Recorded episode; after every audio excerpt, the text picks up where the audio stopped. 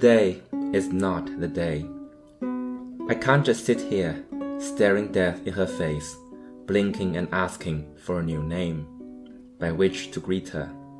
I am not afraid to say, and embellished, I am dying, but I do not want to do it, looking the other way. Today is not a day. It could be, but it is not. Today is today. This could be the day. I could slip anchor and wander to the end of the jetty, uncoil into the waters a vessel of light moonglade, ride the freshets to sundown, and when I am gone, another stranger will find you, coiled on the warm sand, beached treasure, and love you. For the different stories your seas tell, and half finished blossoms growing out of my season, trail behind with a comforting hum. But today is not the day. Today. 亲爱的听众朋友们，大家好，欢迎来到这一期的《吃人之爱》，我是阿卓，我是 Gandalf，欢迎大家来到本期的节目。在节目开始之前啊，我们希望为大家提供一个创伤预警。今天的话题会涉及到乳腺癌。那如果你是乳腺癌的亲历者，或者是这是一个会让你产生创伤反应的话题，我们希望为你提供一个提示。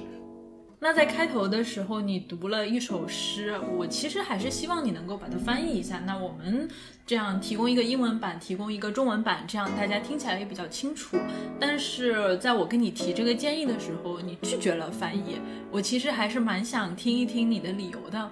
嗯，对，今天我们在节目开头的时候，我读的是一首叫做《Today Is Not the Day》的诗的选段。那这首诗的作者呢，也是今天我们要为大家聊的这本书的作者，叫做 Audre Lorde。呃，之所以和大家分享这首诗，是因为呃这首诗它里边涉及到呃一个死亡的概念，但是同时它也是关于到人和人之间的一种相互的支持，呃，所以这些主题跟我们今天的想要讨论的内容是非常相关的，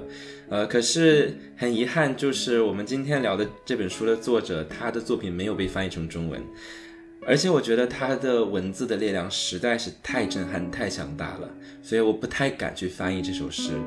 啊，我们会把我节选的段落，呃，放到我们本期的 show notes 里边，然后如果大家感兴趣的话，可以去阅读一下这部分的原文。那这一期为大家介绍的这个作者和他的作品，其实是甘道夫你强烈要求想要为大家介绍的。那我也想听一下，就是为什么你会选择这个可能说在我们中文目前完全没有翻译的一位作者？嗯，所以我不知道大家有没有这种感觉，就是有的时候在你在阅读或者是在研究的过程当中，有些作者是你逃不掉的，就是你可能在。教育的过程当中，你没有去接触到这这个作者，可是之后你会发现生活当中他无处不在。呃，我在大概二零一七年的时候开始用这个呃社交软件去和人约会，然后在这过程当中，你会看到很多人对自己的介绍，比如说他喜欢什么样的音乐家，喜欢什么样的诗人，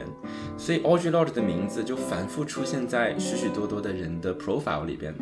我插一句，这是因为你在美国用社交软件的关系吧？因为我觉得好像你如果在中国刷的话，Audrey Lorde 应该不太会成为一个非常热门的标签。呃，其实是也不不是，呃。我用的时候，当然，而且我们是因为大学城嘛，所以说，呃，身边的全都是学生或者是学者，那他可能是一个在这个群体当中比较受欢迎的人。但是，即便是我到了上海之后，然后我发现，就是身边的很多人也会去喜欢他，就包括尤其是我身边的艺术家还有诗人朋友。那么，包括我们在 Instagram 上面可能会看到一些，呃，很启发人的一些呃 quote 一些引言，然后就是这种，比如说呃一个黑色的背景，然后上面是一句话，好多也来自于 Audre Lorde 他的作品，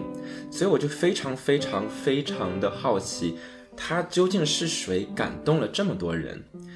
然后这个可以说压死我的这个 骆驼的最后一根稻草，是我后来读了一篇对我个人来说非常重要的一篇文章，叫做《Self Care as Warfare》，就是把自我照顾作为一场战争。它的作者叫做 Sarah Ahmed。Sarah Ahmed 也是现在在美国非常著名的一个女权主义者。我在直播这篇文章的时候，就是真的是读到流泪。我从来没有这种感觉之前，而这篇文章恰恰是悼念 Audrey Lord 的一篇文章。他最后的一句话说：“Thank you Audrey for surviving。”所以，我真的很想知道，究竟是谁用他的生命，用他的文字打动了这么多人。所以，希望今天我们可以一起通过这本书的《Cancer Journals》来走到 Audrey Lord 的生命里边。那我们今天要介绍的作品其实是 Audrey Lord 他的一个散文集。中间收录了他在罹患乳腺癌期间以及接受乳腺癌手术期间的一些日记。当他从这个乳腺癌以及他这个手术的阴影逐渐走出之后，他自己在对于整件事情的一个呃议论或者说是一个讨论。然后中间还夹杂着一些我认为他自己所想要去表达他的这种思想的一些宣言。总的来说，这部作品它其实很难从具体的文体角度去归纳它，因为实际上你在阅读的过程中，你也不会再去想这到底是一个，比如说是独白呀，还是日记啊，或者说是议论。其实我还是会觉得它的整个文章读起来的那种感觉，就你不会想太多，但是你在整个过程中，你会不自觉的被它的文字去牵引，去进入到他的一个感受里面去。然后我对于他这部作品的一个阅读感受，其实主要是有两点。第一点就是因为我其实是呃好几个晚上就睡前在那边读，每天晚上可能读个几十页，然后往下翻往下翻，就是会有一种。你知道这种深夜的时候去读这样的文字，是会有一点让人，你知道那种感受，就是我说不上来，就是它让我睡觉前的心情变得有点沉重。但是读到最后一个晚上的时候，我其实是觉得好像又很开心，就是有这样的一种感觉。这是我的第一个感受。然后第二个感受是，它会把我以往就是。关于疾病，然后关于女性去发出自己的声音的一系列阅读，它是能够好像某种意义上会把我以前的一些阅读经验串联起来，所以其实这也是今天我在这期节目想跟大家分享的两点吧。嗯。在我们进入这个文本之前，我们可以先简单的了解一下 Audre Lorde 的背景，这样我们可以更好的去欣赏和体会我们在日记当中呈现出来的人物关系。所以说，Audre Lorde 他对自己的描述非常的经典，就是基本上每一个要介绍 Audre Lorde 的人一定会引用他的原话，因为他自己这样说：“我是谁呢？他说我是一个 Black Lesbian Mother Warrior Poet，我是一个黑人女同性恋母亲、战士和诗人。”所以，所有的这些东西对于他来说都是他的一个身份的重要的符号，而且我们会看到说，这里边每一个符号都是非常核心的，对于他作为一个人的体验来说。而同时，当我们看到当一个人被很多的标签去描述的时候，他其实的另外一点也是说，呃，他一直以来会成为一个 outsider，就是因为他在任何一个群体当中都不完全属于那个群体，他总有一些其他的身份的维度去定义着他。呃，Audre Lord 他在小的时候，呃，就发现自己，呃，对自己的这个性取向产生了非常大的一个呃冲突，呃，所以他在上高中的时候，他其实一边在和这个男性交往，然后一边也在和女性交往，然后他在这个呃高中的时候就已经表现出来了非常卓绝的这样的一个写诗的一个天赋，所以说非常有趣的一点就是说，他把他自己写的诗。给到学校的一个杂志，想要去发表。学校杂志说：“哎呀，你这个东西，我们不想呃去发这么充满情绪的东西，就你不要写这么多情绪在里边。”然后这个时候他很明白，就是其实学校的意思是说，我是不喜欢你说的话，而不是不喜欢你的诗。而且他是他们学校里边唯一的一个黑人，所以说。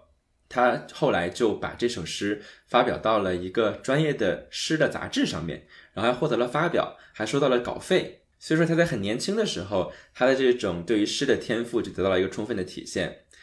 而在这之后呢，他读了大学，啊，大学中间又去旅行，然后旅行完了之后回来继续读大学。呃，之后他遇到了一个叫做 Edward 的人，然后一个男性跟他呃结婚生了孩子。但是有趣的是，他其实。他们这种结合和生育，并不是我们传统意义上的这种，呃，比如说我们现在说两个人呃相爱，然后就要结婚，就要生子，然后进入某种家庭的一种模式和范本。呃，对于他们来说，其实 Audre Lorde 她一直都在和女性去交往，而她的这个丈夫 Ed 也一直在和男性去交往。但是他们又同时对自己的生活有着这样一种生育的一个计划，所以他们两个在遇到彼此的时候，其实他们一方面是相爱的，但是同时他们又对于自己的身份认同有着这样的一种觉知，然后他们共同决定说，好，那我们可以去结合，我们去结婚，然后我们一起去为去实现这个生育的目的，来完成我们共同的对于自己人生的这样的一个目标。而她的丈夫又是一个白人，所以说我们可以想象，就是这两个人他们。在各种的身份的维度的挤压当中，其实一直都是一个边缘者的存在，就是因为一方面，Audrey 她自己的身份认同是一个女同性恋，然后同时她又是一个黑人，同时呢，她又是一个社会活动家，而在这个时候，她又和一个白人男性结婚，共同生育，有了自己的孩子，所以这个时候，就是她在整个的一个身份的维度上，就会受到很多。呃，原本是自己同盟或者盟友的人的一个不理解或者是排挤，所以他一直处在这样的一个非常边缘性的位置上去生活。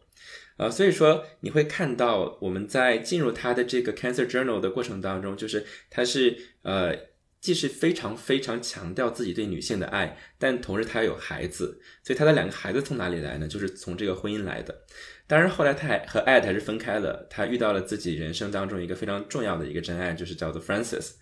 呃，他们两个最后成为了一个生命的伴侣。呃，同时他们其实也是有保持对和其他人的这样的一个呃约会的关系。所以说，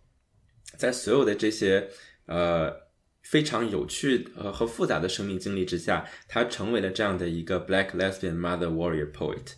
那另外一个就是我们要呃思考的，就是这个 Audre l o r d 生活的背景，因为我们在进入这个文本的时候，你会发现他读讲到的很多东西可能是你听过的，尤其是如果你对于比如说女权主义的思想比较关注的话，然后你会发现，哎，他讲这个东西其实我有所了解，不是那么的新鲜，但是我们要知道他。呃，书写的年代，包括他活动的年代，从呃一九六零年那个时候的第二波的女权主义运动，到一九八十年代，呃，书写了我们现在看到的这个文本。其实那个时候的语境和现在是完全不一样的，所以我们今天在文本当中呈现的内容，其实在每一个意义上都是非常先锋的。那我对于 Audrey Lord 一个认知的一个过程，可能刚好跟你是有点相反的。我是先读了这样的一个文本，然后再去了解他的一个呃生平，或者说了解这样的一个人物是我所生活的一个年代。那我在读他的这个散文集的时候，其实更多的看到的不是他复杂的，就是你刚才讲到的，像是传记式的人物背景。我看到的是他自己在不断强调的标签：黑人。诗人、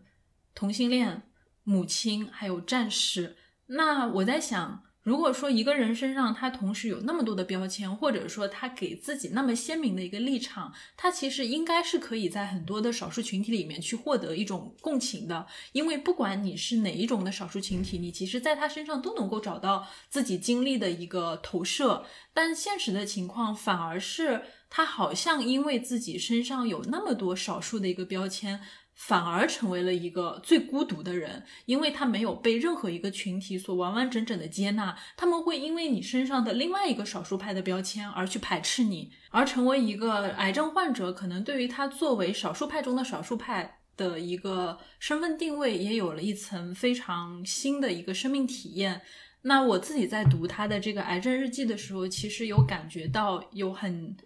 鲜明的，就是两个内容非常的触动我。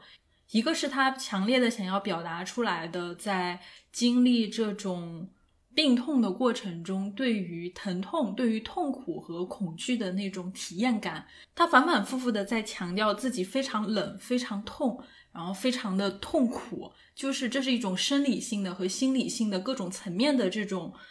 情绪上的那种宣泄在不停的交织，他甚至也经常说，他在这个治疗的过程中，他因为太难受了，然后他可能会对他的护理人员大吼大叫。他理智知道我不应该这样子，这是很不礼貌的，因为病房里也有其他的人。但是他就是因为这样的疼痛，然后情绪上的这种宣泄，他就是控制不了自己，在那个当下，他觉得。别的都不重要，他就是想要把自己的那种痛苦表达出来。就是一方面你会看到他有这样一种非常丰沛的一个情绪上的表达，那另外一方面你会发现，当他真的去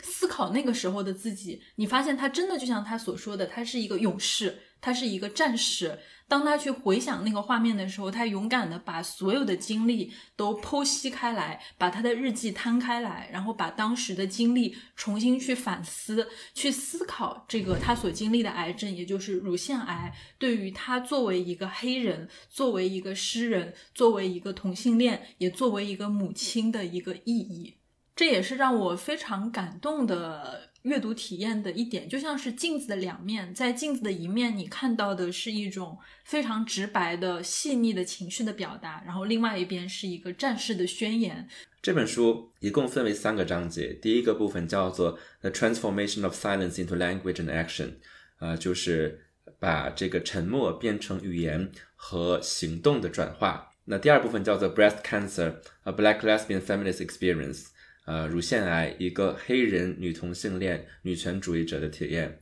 那第三部分叫做 Breast Cancer Power versus Prothesis”，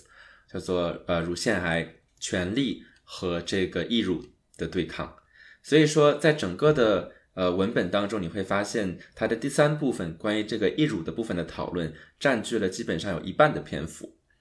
所以为什么他会把这样多的一个精力去放在讨论义乳的这件事情上？这个非常值得我们去反思。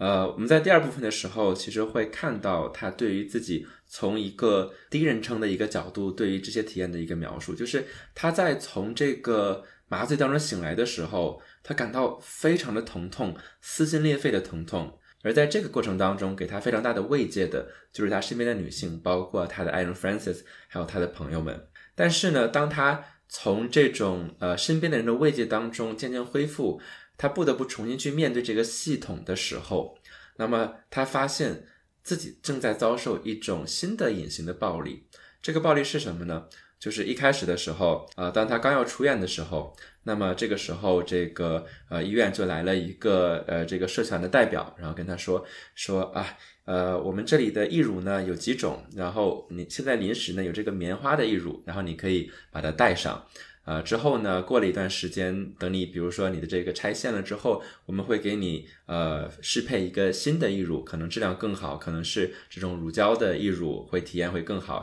然后他有一句话非常的经典，叫做“你不会知道任何的区别的”，就是你戴上这个义乳之后，就跟以前一样，不会不会有任何区别的。所以说，就是当他被问到这个问题的时候，他没有被提供任何的选择，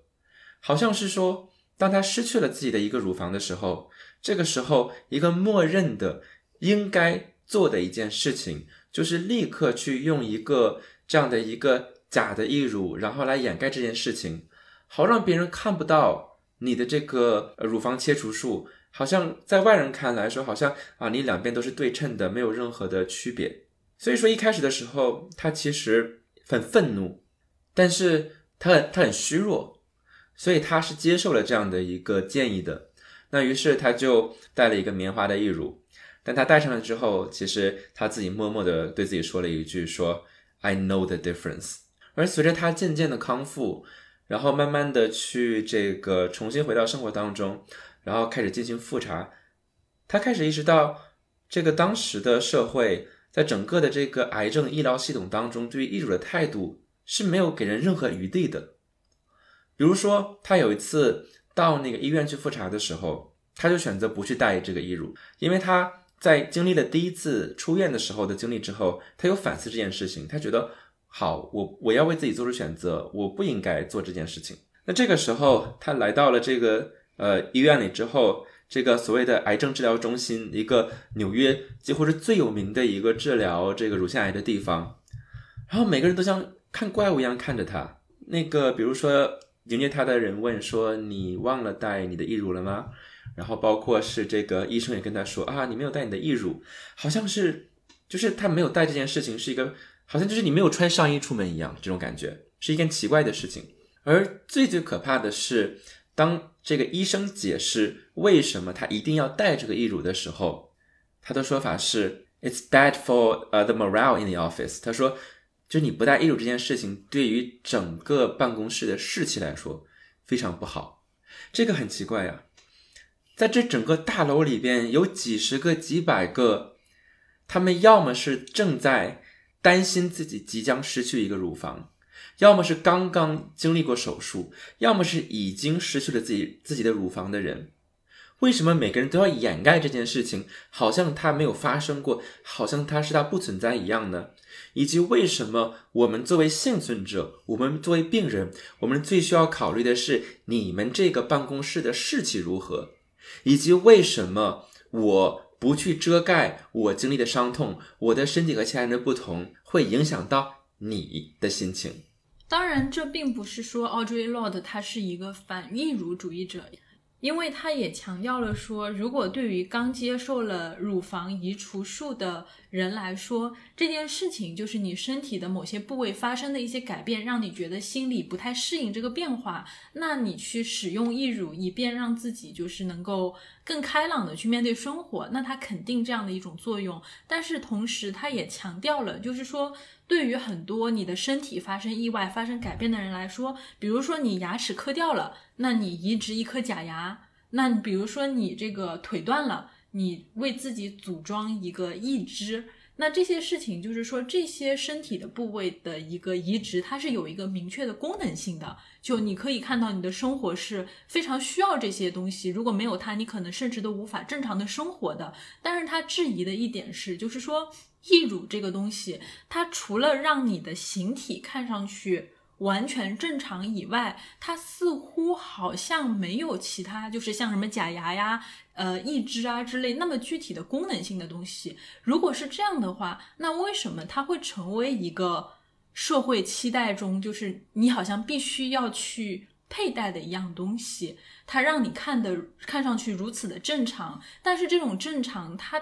背后所代表的这种话语到底是有什么样的一个内涵？他非常的质疑这一点，以及包括就是他在后续跟医生的交流过程中，他也有说，他也有总结医生的一个结论，就是说对于当时的医疗条件来说。乳腺癌手术，它其实是通过移除你的乳房来切除掉你的癌细胞，然后癌细胞其实又是一个非常不可预测的这样的一个东西，你无法说就是当你实现了这个乳房移除手术之后，它就能够完完全全的从你的。身体，你的胸部根除。那么，根据当时的一个医疗研究，并没有证据能够证明说你在你的胸部佩戴义乳，它在多大层面上，也许可能会诱发你的癌细胞再一次的一个复发或者说扩散。就是它没有证据这件事情能诱发它，它也没有证据说这件事情它不能诱发它。就是在这个事情上，其实他觉得在这个医疗的风险上，可能说你让他。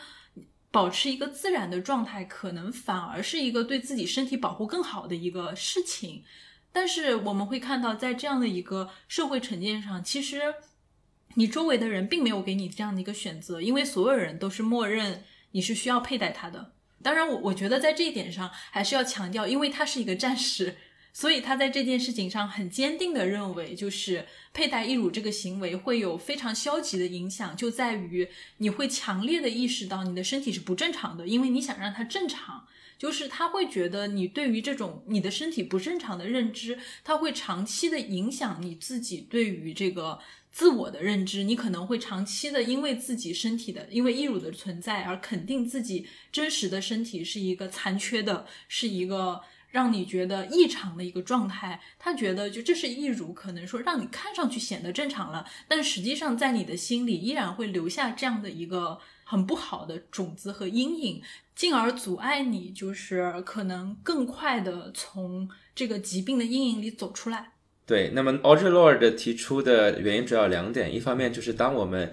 作为一个系统去默认女性应该佩戴义乳的时候，那这个时候它可能会让女性。更多的去关注到过去，而不是未来。所以说，我们更多的是关于我们如何去遮盖遮盖一个呃过去的发生，而不是去探索如何去接受自己新的身体。第二呢，就是说，呃，可能也是更加核心的一个原因，就是说，当我们把所有的这些注意力都放在说女性佩不佩戴义乳上的时候，它就让我们把这个康复疗愈的这样的一个经历关注在了一个。表面上面的一个美容的问题上，就叫做 cosmetic occurrence，就是我们把乳腺癌变成了一个关于外观的问题。所以说，当我们在这样做的时候，它的一个危险就是我们会让乳腺癌这件事情变得不可见，变得消失。所以，在这个背后的逻辑，其实是一种依然是把女性物化成一个 sex object 的一个逻辑，就是因为。呃，乳房是一个女性性的一个体现，所以说女性应该是有乳房的，没有乳乳房的女性，她不会有这种女人女人味儿，她不会这个呃满足这样的一个对于女性的观看的需求，所以才会有人说，如果你不佩戴义乳，你就会影响我们公司的士气，因为他们认为你是要能够被人们观看，要能够看得过去的一个身体的存在。可是当这些不完整的身体被变化的身体。伤痛的身体被隐形的时候，它的暴力是一种消除的暴力。所以说，在这本书的第一个章节，它为什么叫做要把我们的沉默转化成行动和语言？就是因为这种隐形是非常可怕的。当他在成为一个乳腺癌的患者之后，他发现自己身边有很多乳乳腺癌的患者。在这个他们的社交的过程当中，很多人过来去跟他分享他们的经历，可是他完全都不知道这些事情。因为到了今天，一个二零二零年的数据体现说，全球乳腺癌新增患者达到了二百二十六万，占新发癌症病例的百分之十一点七，也是他第一次超过肺癌，成为全球第一大癌症。但问题是，即便到了今天。我们可能更多的听说谁家的亲戚死于肺癌，可是我们看不到那些乳腺癌的患者。那这样的消失是非常可怕的，就是因为我们没有办法去连接彼此的这样的一种状态，我们没有办法去找到那个和我们有着共同经历的人，我们更没有办法去连接、去团结，成为一个共同体，成为一个可以一起去发生、一起去。呃，做运动一起去倡议做出改变的这样的一个集体，里面有一个非常有趣的话，他说：“你可以想象，呃，那些这个没有两个乳房的女性们一起在集在国会面前去倡议、去抗议的状态，但是所有的这些人，他们被抹掉了，因为你要人们能够表现出一个不被你看到的样子，而另外一种消除就是你同样也消除了那些你的行为的榜样们。”那对于 Audre Lorde 来说，其实他一生都是在这样的一个状态当中，他一直在问说那些呃 Dyke 那些呃有一个乳只剩一个乳房或者没有乳房的 Dyke 在哪里？因为他想知道，当我经历这样的一个生命的体验的时候，有谁的经历我可以去阅读？有谁的经历是已经被书写的？我可以从他们的体验当中找到共情。我想知道我会经历什么。可是，当我们采用这样的一种默认的让癌症隐形的态度的时候，尤其是让在疾病中的女性的身体隐形的态度时候，所有的这些东西全部都被抹杀掉了。包括我们今天其实对待癌症的时候，都会有一种幻想，就是说，呃，好像癌症能够讲的都是英雄故事，就是好像是说，呃，你是一个癌症的患者，我们都为那些这个抗癌的人喝彩。好像是说，对于癌症，我们只有一种姿态，就是啊，你是坚强的，你在和癌症抗争。而且在这里，你不觉得就是说，这些抗癌的英雄，他所抗的那些癌，也是分个三六九等的吗？一般抗癌的英雄，他们比如说脑癌，然后肺癌，然后什么呃，比如说白血病、血癌这这一类的，就是你听上去也觉得很凄惨，然后很无助，但是好像你也说不上来，就你绝对不会说一个抗癌的英雄，他比如说他是直肠癌。然后或者说他是什么乳腺癌、宫颈癌，你不会说哎有一个抗癌的英雄，他这个战胜了宫颈癌，然后他创造了生命的奇迹。其实关于这一点，苏珊·桑塔格她反反复复被人引用的一个作品就是《疾病的隐喻》，它其实在里面就是关于人类对于疾病的一个想象，有着非常好的论述。那其实《疾病的隐喻》里面。最为大家所称道的部分，可能是苏珊·桑塔格他对于十八世纪末、十九世纪初那一个阶段欧洲资产阶级对于肺结核这种疾病浪漫化想象的一个，因为在他看来，就是那个时期的人们，他们把这种苍白病弱的身体，呃，和这种超乎寻常的激情，还有死亡这一系列的意象。结合在一起，病态纤细，然后又优雅，就是这样的一种疾病的气质，和那时期在欧洲文化里面非常流行的浪漫主义是非常的吻合的。所以你会看到，在那个时期，肺结核它作为一种致死的疾病，被赋予了一种非常高的文学地位。那你会看到肺结核，它被作为一种灵魂性的疾病。那肺结核的患者，他在身体或者说在精神上的那种啊，被疾病所透支的那种贫乏状态，总是伴有一种神秘主义的美感。然后你也会发现，就是肺结核，它被认为是一种精神和欲望的疾病，因为只有一个人，他有着超乎寻常的激情，甚至是一种啊，在艺术上的这种非常天才式的才华，他才能够和这种呃消耗性的、让人就是透支的疾病产生一种关联。那刚才你讲到，就是患有乳腺癌的女性的这个疾病的这种时候，你好像就会讲到很难去找到我们有什么样的人，他会去自我去剖析这样的一个经历。但是恰恰相反，在这些呃文学的历史上，有大量的就是患有肺结核的女性，她们被塑造成了一种非常特异的文学形象去展现。然后，这种被极度审美化了的肺结核的病症，在托马斯曼的《魔山》里面，更是有了一个非常啊彻底的一个体现吧。因为在这个《魔山》里面，它的主人公一个德国青年汉斯卡斯托尔普，他跑到瑞士的，就是一个达沃叫达沃斯的地方的山顶疗养院去看他的这个呃表哥，好像这样表哥。然后在那个疗养院里面，就生活着一些。呃，需要休养在高山中呼吸清新空气的这种肺结核病人，那在这里面你会看见，在这里他的肺结核的疾病，它已经被塑造成了一种爱的力量的一个表现，就是所有的疾病全都不过是一种变相的爱。所以你会发现在这个魔山里面，那些肺结核的病人们，他们生活在一种非常怪异的一个时间和空间里面。如果你是一个健康的人，你反而显得非常的乏味、粗俗，还有不合时宜。而这些魔山上的病人们，他们在这种生理的病态，然后颓废，然后还有整个就是非常常萎靡的生活状态里面，不断的宣泄着他们的爱欲和激情。就是你会发现，其实有这样的一个阶段，就是当我们去谈起这样的一个疾病的时候，我们会把它塑造成一种。非常具有文学性，然后非常具有审美价值的这样的一种疾病的体现，所以你会看到，其实，在这种被过度文学化和审美化的表述里面，肺结核它其实已经完全脱离了这种疾病本身的一些可能让我们觉得。很难受、很痛苦的前置，而成为了一种贵族病。但是到了二十世纪，和我们对于肺结核的一种文化想象形成了一种非常鲜明的对照。癌症它在一开始其实就是一种饱受污名化的疾病。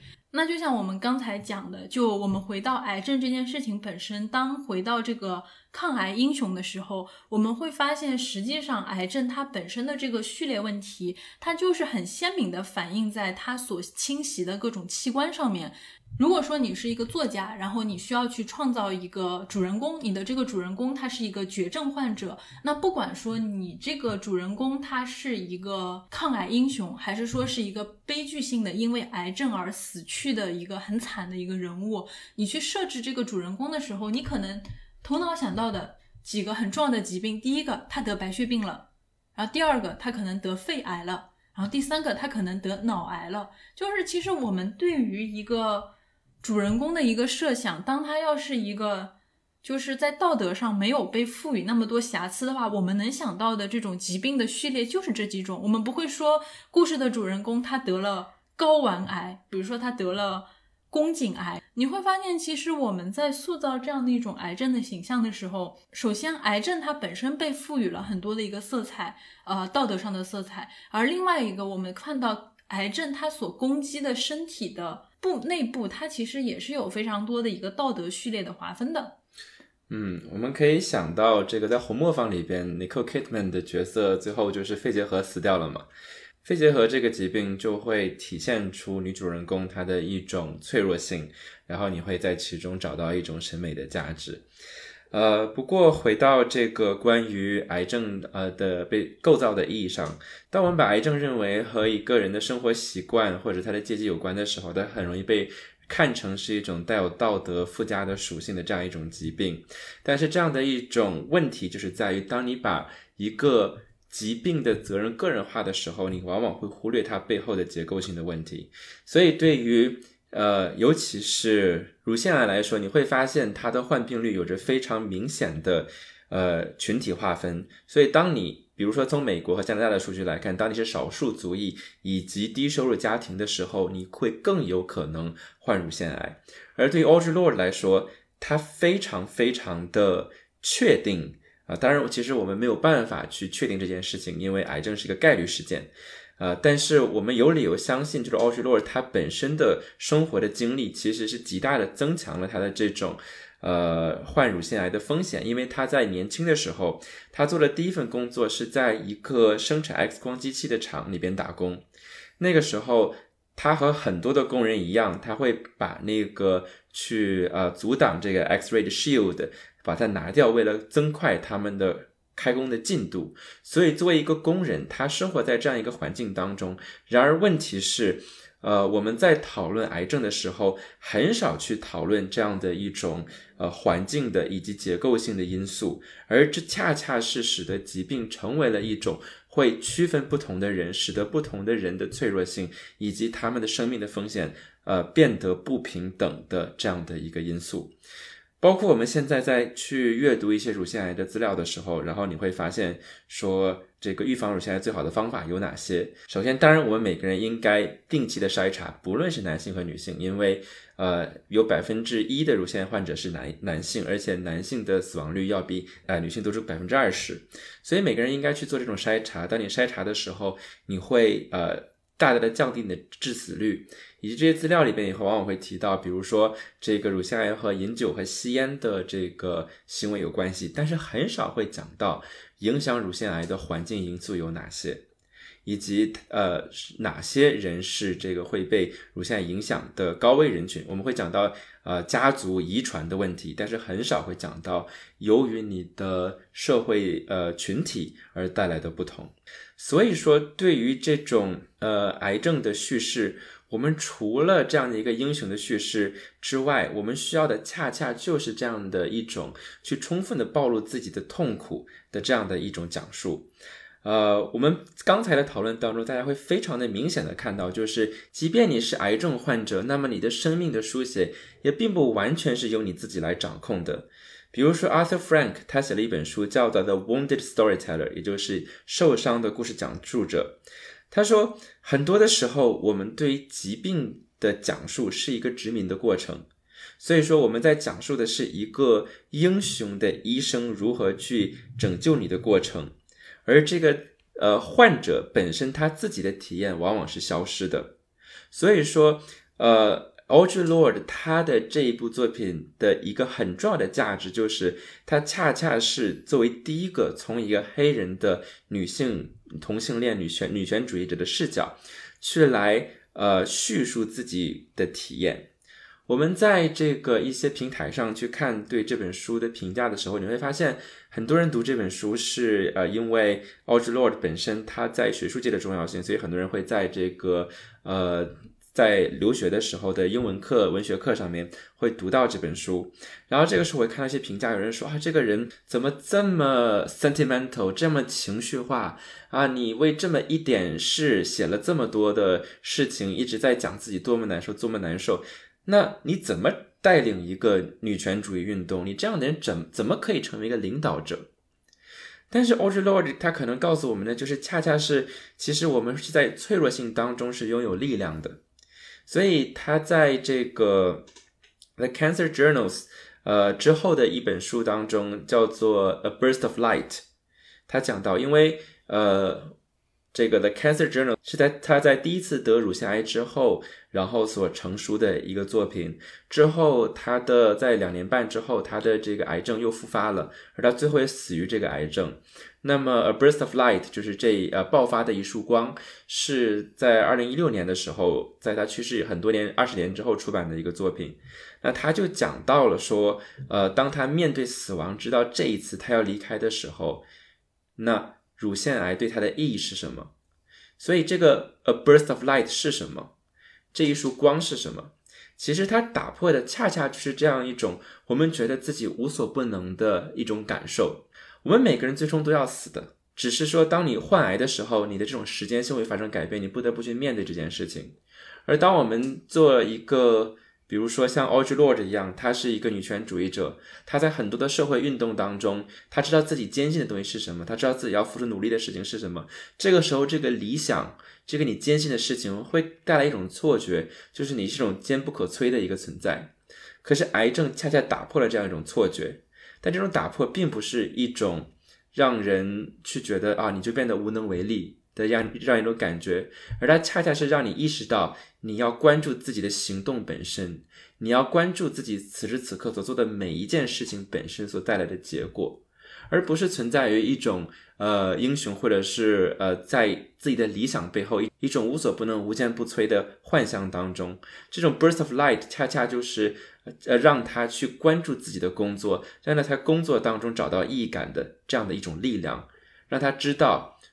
我发光的时候是什么时候？我的意义来自什么时候？就是此时此刻，就是我此时此刻所做的工作。所以这个作品它挑战的就是觉得说，呃，一个人不应该去非常非常所谓的唧唧歪歪或者多愁善感的去描述自己的体验的事情，而在这样的一种叙事当中，Audre Lorde 他把听觉视觉化，而把视觉听觉化。因为在我们不发声的时候，我们会变得隐形。当我们隐形的时候，我们会没有声音；而只有当我们发声变得可见，像他所说，把我们的沉默变成行动和语言的时候，我们才能够真正的彼此看见，而带来一种改变。或者说，正是因为 Audrey Lord 的这次书写，她为很多被隐匿的女性的声音和女性的体验找到了一个表达的范本，或者说是一个表达的突破口。因为 Audrey Lord，她对于这种乳腺癌的这种疾病的体验，她可能看似好像是一种特例，一个罹患乳腺癌的黑人女同性恋诗人母亲这样的一个身份，她好像成为了一个被孤立的这样的一个案例。但是实际上，有无数的女性其实是共享着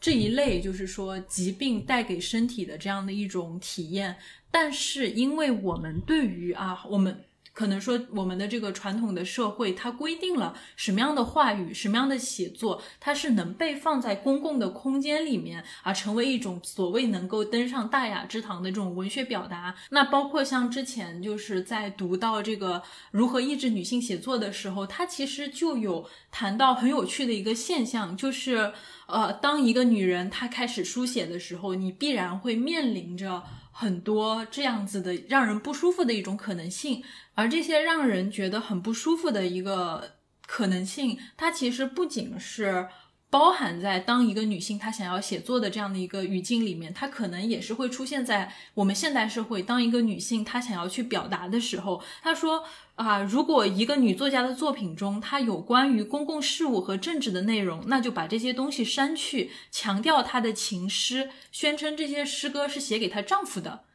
那如果一个女作家她毫不避讳地谈论异性恋，那就删去其作品中关于男人性缺陷的描写，或者女性对男性有独立见解的评价。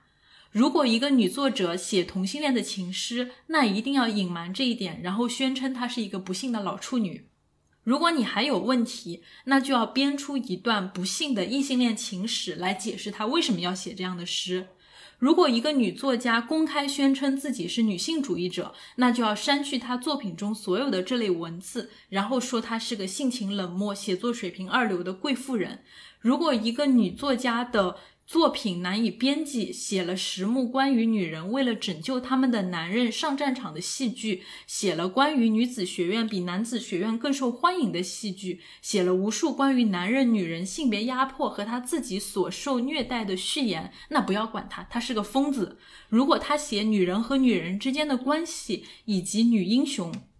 那就出版一些他早期的抒情诗。至于其他的，就别管了。如果他写女性经历，特别是不愉快的经历，那就说他是歇斯底里或者是自由派。如果他小心翼翼地避免写女性经历，努力保持超然、优雅、冷漠和无性别，那你可以先表扬他，然后再说他高高在上，创作水平一般，性情冷漠。你会发现，其实他刚才在这里所列举的一系列，就是说对于女性书写的攻击，它不管是在我们过去的这样的一个时代，还是说在现在这样的一个时代，其实依然是存在的。那在以前可能说会看到更多的是对于一个女性她要进行一个写作这样的一个语境下面，现在可能是说女性她在一个公共话语空间的表达，其实依然会受到这样的一系列的限制。就是你会发现，当一个女性她真正的要去书写的时候，她其实总是会面临各种各样的这样的一种抨击，她必须要显得非常的小心翼翼，充满各种各样的顾虑。而 Audrey Lord 她的书写其实就像是我们刚才讲的一样，当她去书写自己体验的时候，她很容易被人认为是她是一个过于抒情的。过于自白的、过于私人化的这样的一种体验，然后让人觉得你刚才用了一个很好的词，就是很多一些读者会觉得，哎呀，这样的一个人的作品，他怎么可以那么的唧唧歪歪、多愁善感，然后好像没有任何的意义？可是反而恰恰是这样的一种情绪和体验的书写。它反而是因为过去我们在公共空间的一种规定而消失的那些女性的话语，它之所以或者说 Audrey Lord 她的这个写作让人觉得这么特异，或者说让人觉得充满力量，你可以说这种情绪化的体验是私人的，但是这种私人的体验却是在无数个人的生活里面被经历过无数次的私人性体验。这里的私人它不是一个单数，它是一个复数。啊，她在无数个女性的这种生活里，被各自如同孤岛一般的去体验的时候，以至于当某一个女性，某一个我们认为她应该是非常激进的一个立场、非常尖锐的态度的一个女性，她用这样的一种柔软而细碎的态度去描述自己情绪的时候，我们公众对她的评论竟然是：天呐，她怎么可以写这么情绪化的东西？我们的这种惊讶，某种意义上，它折射出的是我们表达的一种缺失。因为对于女性来说，我会觉得 Audrey Lord 她的每一个恐惧、每一个体验都是那么的真实。我刚才其实一直强调，就是她书写里面的一个两面，一个是我们觉得她很像战士的一面，你觉得她像是一个非常坚强的战士，跳出来，我不要带义乳，我要去反思啊，整个社会都要求我带义乳这件事情，它背后的这样的一个逻辑上的一个。问题以及它背后存在的一种对于女性形象的一种结构性的成见和偏见，但是其实另外一方面，它特别是它在这个日记的前半部分，它其实很细碎的记录了自己在经历了这个呃乳腺癌它的这个手术之后，第一天他的情绪是怎么样的，第二天他的情绪是怎么样的，第三天他的情绪是怎么样的。我其实真正让我觉得非常触动的地方是这一部分。当然，可能是因为我是在睡前一点读，然后我每天也没有就是想今天一定要读完它的那种心情。我有一种好像我每天都在跟着 Audrey Lord，他在经历他手术后的一天又一天，然后他经历了这一切的心情。比如说，他想到自己就是刚接受这个乳房移除手术之后的头两天的时候，因为麻药的劲儿还没过去，就是他其实并没有感觉到一个很强烈的，就是创伤性的创口的那个疼痛，他更多的是感觉到病房的冷，然后还有一种就是当他这个呃劫后余生幸存下来的这种啊某种意义上还是比较激动的这种情绪。但是随着就是当他这个手术过去到了第三天。然后一切痛苦的体验才真正的开始，他感受到了强烈的疼痛，而且他每一天所经历的那种疼痛，你看起来好像是他在每天。就如果说你去总结的话，你就会感觉第三天我很痛，第四天我很痛，第五天我也很痛，就是好像总结起来的剧情就是每一天都在痛。可是当我们去读的时候，其实会发现他对于这种疼痛的这种体验感的精确的描述是非常非常具体的。这种疼痛可能是包括一种浮在肉体表面、皮肤表面的那种痛，它可能是包括深入在你身体内部的深层次的痛，然后这种痛它可能是。集中在你乳房的创口的痛，它也可能是从你的乳房扩散到你的肩膀，扩散到你的这个背部的这样的一种疼痛。你会发现在这个过程里面，它对于这种疼痛的描述是非常非常的细腻，然后非常非常的就让你读的时候觉得格外的难受，并不是说它的那些痛是你体验过的那种痛，而是它对于这种疼痛的。一种描述性，让你会觉得好像我们自己在日常生活里面感受到的那种各种各样的疼痛，它也得到了一种表达。所以说，这里就回到了 r e Lorde 的一个诗人的身份。呃，他讲过说，为什么我们要写诗，对吧？那其实他讲到说，他在写诗的过程当中，其实没有 new ideas，诗歌并不会给我们带来新的 ideas，而是让我们能够看到更多的可能性被表达出来。很多东西我们是没有办法用语言来表达的，但是只有诗歌的力量才能让它呈现出来。所以这也就是 Audre Lord 的语言的力量，就是因为他对文字的精准的驾驭，所以说你能够感觉到他在描述一件事情的时候，这句话可能并不 make sense，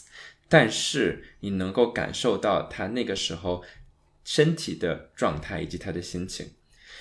但是我们其实刚才还是比较单一的去描述了他几个身份，你比如说我们可能提到了说，呃，女性书写啊，然后我们提到了他作为一个诗人怎么怎么样，但是他在介绍自己的时候，他是坚持使用 Black Lesbian Mother Warrior Poet 这样的一个说法，这是非常非常重要的一点，对于我们了解 Audre Lorde 这个人还有他的遗产和价值。为什么？就是因为我们今天知道女权运动最最重要的一个关键词是 intersectionality，也就是交叉性。而交叉性这个词一般来说会被这个 credit 到九零年代 Kimberly Crenshaw 的 work，呃，这样是没有错的。但是问题是在于，呃，比如说这个哥伦比亚大学的 Roxane Gay，他讲到一点就是，呃，很多时候我们并不是说，呃，这个有了一个新的想法。而是说，它只是有了一个新的名字，而这个思想和做法一直都在历史上存在。所以说，早在我们今天把交叉性作为一个社会运动一个非常非常重要的一个关键词之前，那么 Audre Lord 因为他的所有的这些身份，其实他的所作所为、所言所行，就呃非常深刻的体现了这样的一种精神。而那个时候还没有 intersectionality 呃这样的一个词。比如说，他讲到，他说，If I fail to recognize them as other faces of myself, then I am contributing not only to each of their oppressions, but also my own. And the anger which stands between us then must be used for clarity and mutual empowerment, not for evasion by guilt or for future separation. I am not free while any woman is unfree, even when her shackles are very different from my own. And I am not free as long as one person of color remains chained No, is any one of you。所以他讲到说，虽然你和我身上的铁链是不同的，但是只要有任何一个女性是不自由的，我也是不自由的。同样的，任何的一个有色人种，当他是不自由的时候，我也是不自由的。所以说，呃，他作为一个黑人，他意识到在女权主义呃运动当中，在当时的六十年代的第二波 feminism。运动的浪潮当中，她没有被代表。她作为一个女同性恋，她意识到自己在黑人还有在这个女权的运动当中都没有被代表。所以，正是这样的一种身份，她意识到我们不能够单纯的通过一个身份去试图彼此连接，因为这样的时候，我们总是在呃创造新的忽视、新的忽略和这个消除、新的 omission 和 effacement。那所以说，我们需要的是通过这种不同来连接，而他的生活就是一直在处在这样的一种呃局外者和被各种各样的不同定义的，而这种不同甚至能够成为一种力量，包括他的很多精神，在今天看来是非常前卫的。我们知道他有两个孩子，那其中一个是儿子，另外一个是女儿。他在呃教育他的儿子时候，其实有非常多的。一个挣扎，就是因为他们是一对女同性恋的伴侣，所以说他并不确定那如何在没有一个呃生理男性作为一个 role model 的这样的一个前提下去教育自己的儿子，但是他会一直去跟自己的儿子和女儿非常公开的讨论社会问题，然后同时去试图帮助他们可以呃作为一个对于各种各样的结构性的。问题有着很深入的觉知的个体来成长，所以今天我们可能有些运动会说啊，你必须要是什么什么才能够参加我们的活动，啊，但是当时在纽约有一个这个呃女同性恋的女权的会议，然后那个时候他们的要求就是我们禁止任何超过十岁的男士参加，而那个时候他的儿子 Jonathan 已经十三岁了，所以这个时候他就给会议的主办方写了一封信，他说。Our 13 year old son represents as much hope for our future world as does our 15 year old daughter. And we are not willing to abandon him to be the killing streets of New York City while we journey west to help form a lesbian feminist vision of the future world in which we can all survive and flourish. 他说：“我的十三岁的儿子和我十五岁的女儿一样，他们都是我们共同的想要去创造的这个未来的一部分。” 所以他并不想要我们再去为这个我们想要的这样的一个女同性恋的女权运动的未来去打拼的时候，把它丢在这样的一个呃纽约的这个相互杀戮的街头上。而这对于我们在看待乳腺癌的幸存者，当呃尤其是乳房切除术的幸存者的时候，有着非常重要的意义，就是因为我们经常会因为。呃，我们彼此的不同，我们身份标签的不同，而去划分新的区隔。在这个过程当中，有的时候我们为了保持自己的相关性，然后我们想让自己变得隐形，我们让自己的身体某一个维度变得不被觉知。所以说，我们想要在这个人群当中不让某些的不正常被看到，于是我们会试图去掩盖自己身体和其他人的不同。然后有的时候，我们为了去加入某一个集体，呃，而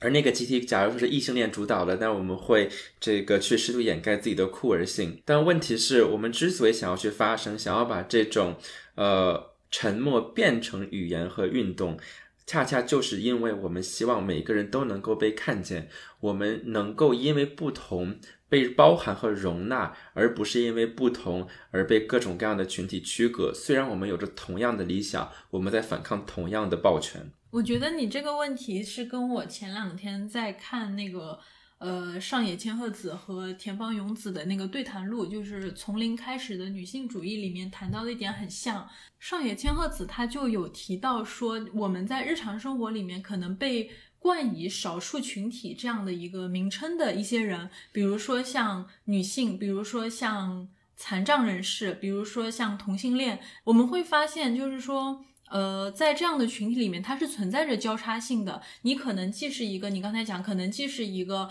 我们在社会上受到压迫的女性，你可能也是一个酷儿，然后你也可以是同性恋。然而，现实的情况是。这一些少数群体，当他们被贴上少数的标签之后，他们往往无法互相团结起来，他们中间始终会存在着少数派跟少数派互相排挤和打压的一种情况。他当时那个上野千鹤子举了一个例子，就是说，比如说老人群体，他们经常也会去歧视残疾人群体，可是当当那些老人他们去歧视残疾人群体的时候，他们并不会想到说。我可能随着我年龄大了，然后我的各种疾病，它会导致我某一天也会成为一个残疾人，或者说，当他真的某一天成为残疾人的时候，他不会想到，哎，这就是曾经被我打压的这个群体，甚至是当我们在谈论这个话题的时候，我们可能也不会想到，说，哎，有一天我们可能会老了，我们也会面临残疾的问题。就是当我们去建构这种。少数群体的话语的时候，我们好像在自己的周围去建立了一个把彼此区隔开的一个堡垒。说，当我们是一个同性恋群体的时候，可能我们在区隔这个群体的时候，我们就已经把双性恋从这个群体里面排挤出去了。当我们是一个宣称自己是一个女权主义者的时候，我们划开这道壁垒的时候，我们可能就把已经进入婚姻的女性从这个群体里面排挤出去了。当我们去谈论说我们是受压迫的女性的时候，我们可能就已经把黑人的女性从这个女性的范畴里面驱赶出去了。那当你宣称你是酷儿群体的时候，你可能已经把顺性别的这样的一些群体从你的这个堡垒里面给驱赶出去了。就是因为这样的原因，你会发现好像各种各样的少数派之间，他们明明都是在这个社会里面受到不同程度压迫的一个群体，可他们互相之间好像总是充满着偏见还有歧视。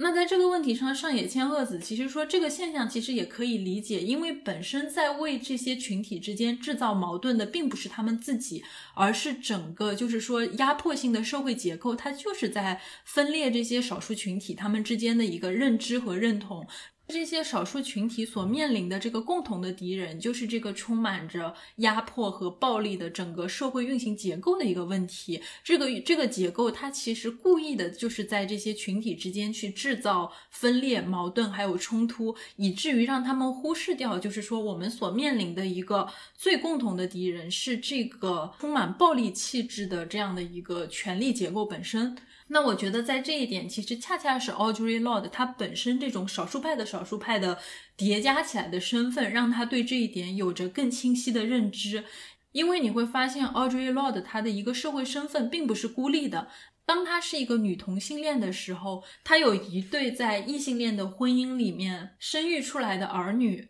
当她是在一个美国社会里面，可能经历着各种。种族歧视成长起来的黑人女性的时候，她有一个白人的丈夫。或许正是因为这样的一个社会身份的一种多重性，让她有了。更丰富的一种就是去接纳和包容的这样一种心态，所以当他称自己是一个战士的时候，我觉得他不是他不仅仅只是一个黑人的战士，或者说女性的战士，或者说是一个同性恋的战士，他就是这样的一种由多重的身份所建构起来的一个充满力量的战士。刚刚我们提到的问题，其实在我们整个的节目，还有我们在社会的讨论当中，其实出现过非常非常多次。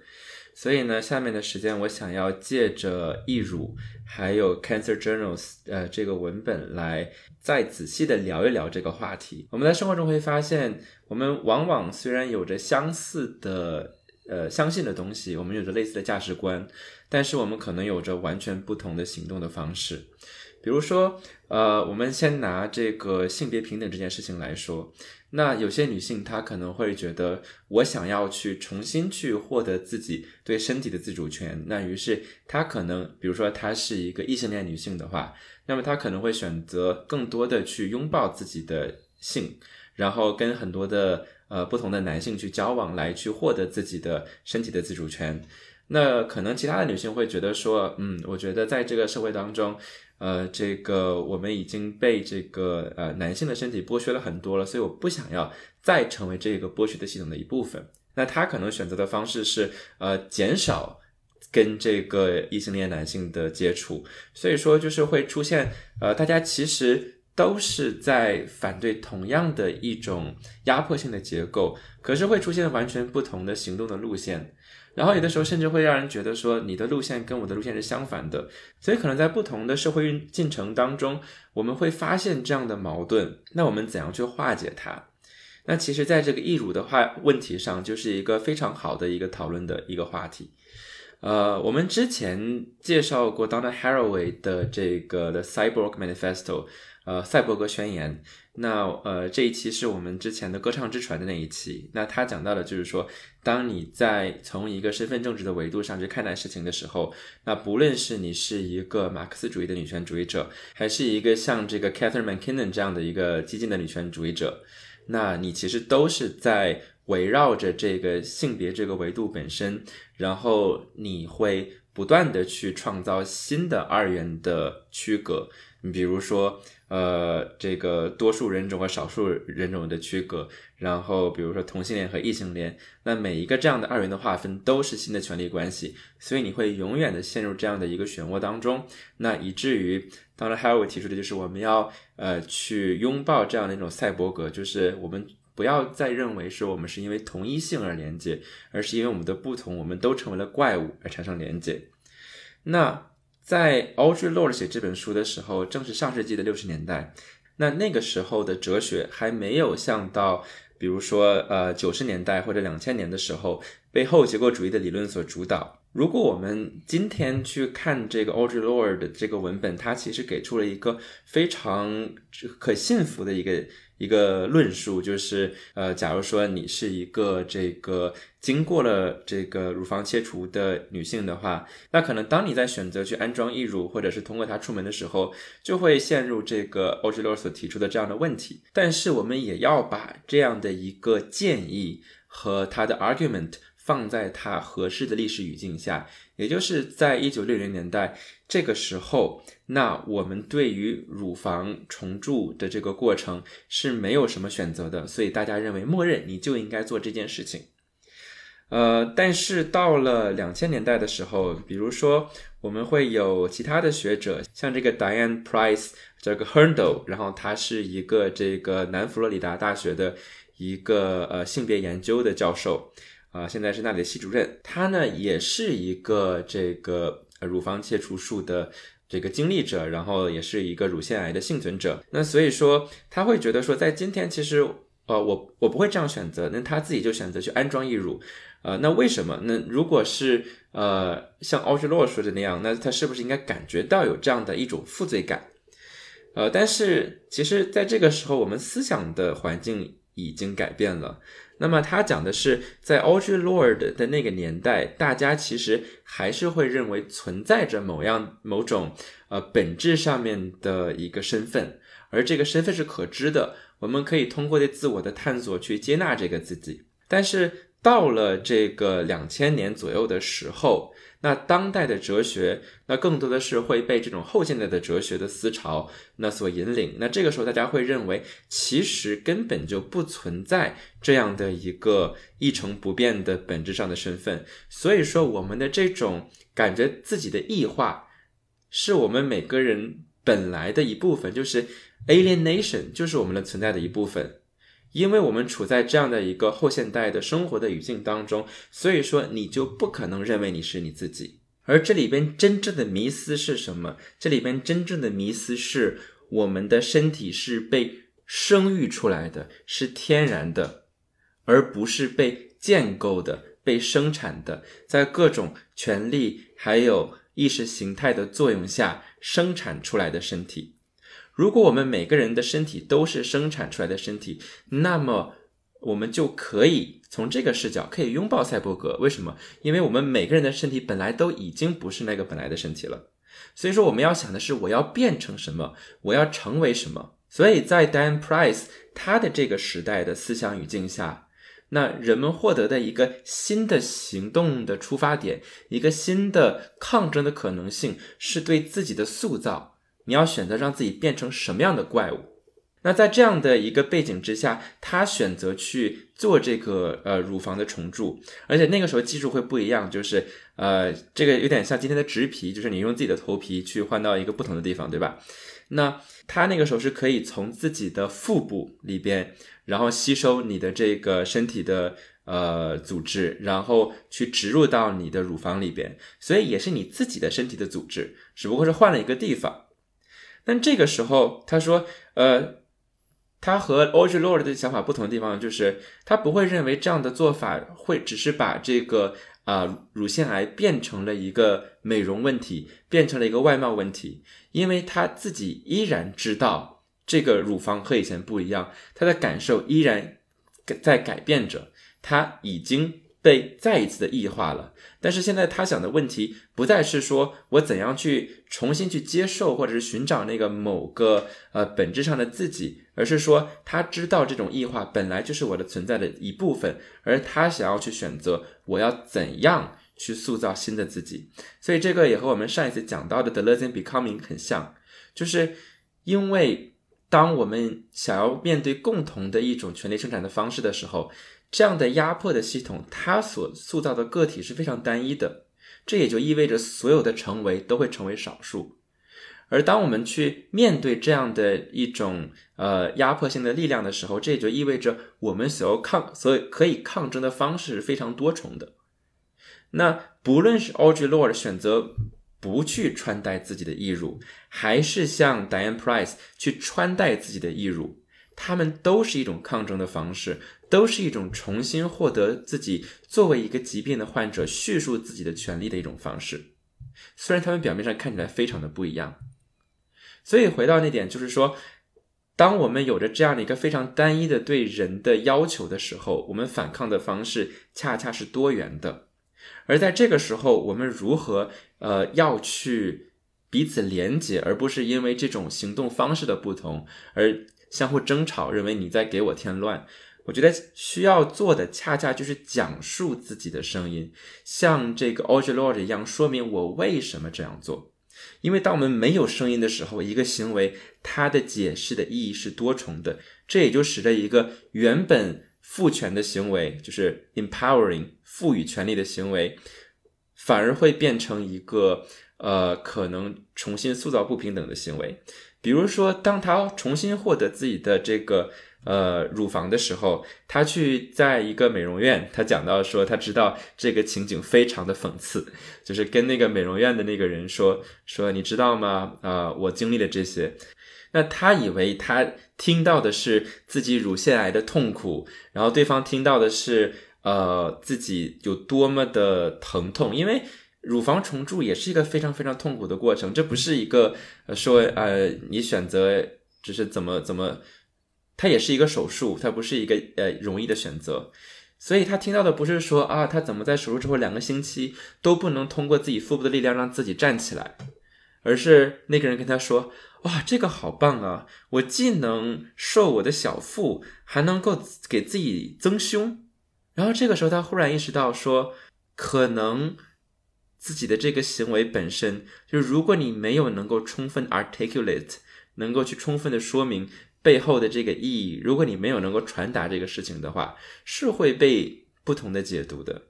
所以说，我想我们要做的，恰恰就是去不断的叙述自己，让彼此看到和听到为什么我们做这件事情，然后为这种共同的、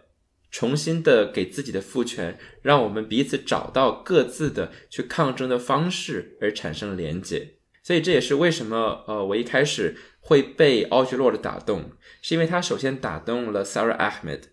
他说：“为什么在我们的这个呃性少数、然后种族还有性别的平等的运动当中，我们要产生连结？”他说：“我们产生连接的方式是什么？是 out of the experience of being shattered。”是因为我们共同的破碎的经历，所以我们才要能够形成这样的一种结合，而不是因为我们是完全一样的人，我们有着同样的身份和一样的方式。当然，我们也要充分的呃去看待每一个行动的路路线背后，它个体的体验，还有它的历史语境。比如说，我刚才提到的 Dan Price。他认为自己生活的语境其实已经不再像奥吉洛尔那样是认为这个义乳就是默认的。那所以说，他讲到说，九六年的时候，New York Magazine，呃，他做了一个杂呃这个专题，叫做 You Can't Look Away Anymore，你不能再看向其其他处了，而是在他的这个封面上就呃展示了这个呃被呃乳房切除的女性的身体，她的伤疤。所以说。呃，人们已经有了更多的选择，可以去选择如何去呃创造自己的和或者是面对自己的身体了。但是这并不代表我们今天的生活就呃就就更好，这并不是代表着我们今天女性的选择就是完全的自由的。那恰恰相反，到了二零二一年的时候，我读到另外一篇 report 是这样，他是一个加拿大的一个呃乳腺癌的患者，那他讲的是。加拿大，它的有一全国的关于一个乳腺癌防治，还有这个 awareness 这样的一个会议。那在这个会议上，他发现每次他参加这个会议，都会反复的被兜售这个义乳，所以他又像这个六十年代的时候 Audre Lorde 一样，变成了一种好像义乳就是呃人们应该选择的一种默认一样。他说他面对自己乳腺癌的整个经历，从他做手术之前到之后，到面对医生，到面对护士，再到面对保险的工作人员，每个人都在反复的问他你要不要去重构你的这个乳房。然后，当他明确的表示拒绝之后，对方的反应总是说：“如果你改变主意了，你知道什么时候来找我们，就好像你就一定要这样去做一样。”而问题是，他发现说，在他引用了几个研究，呃，他发现很多女性，她们在不断的被提供这样的重构义乳的选择的同时，她们并没有被告知选择义乳的风险。比如在这个过程当中，可能会出现填充物破裂的情况，可能会出现你的这个填充物本身会引起另外的一个癌症，也就是说，这个手术的过程是有可能诱发新的癌变的。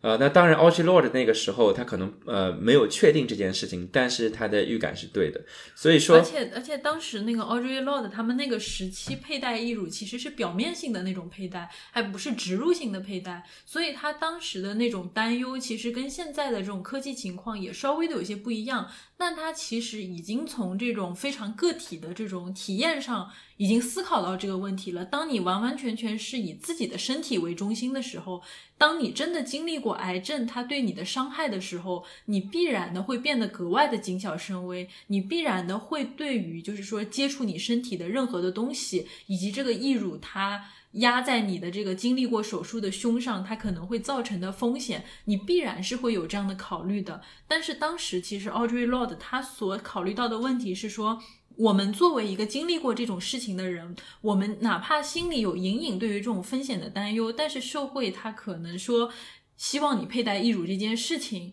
它依然会造成影响你对于这个整件事情的判断。对，所以他用了两个研究。那第一个研究是发现，呃，这些女性她们虽然被大面积的去宣传义乳，但是却没有被宣传这个手术的风险。第二就是说，还有的另外一个研究发现。不论你是选择呃切除呃不佩戴义乳，还是就是叫做呃 go flat，还是选择去呃安装或者是做这个乳房重铸的一个手术，那么对于他们的这个对生活满意度来说是没有区别的。但这背后是什么？其实 a u d r e Lord 在他这个里边已经非常预见性的想到了这个问题，就是一个利益的问题，因为 FDA。在呃两千年的时候发布了一个公告，就是说他们警告两家最大的这个义乳的生产的公司，你们没有能够充分的告诉你们的顾客，你们的这个产品它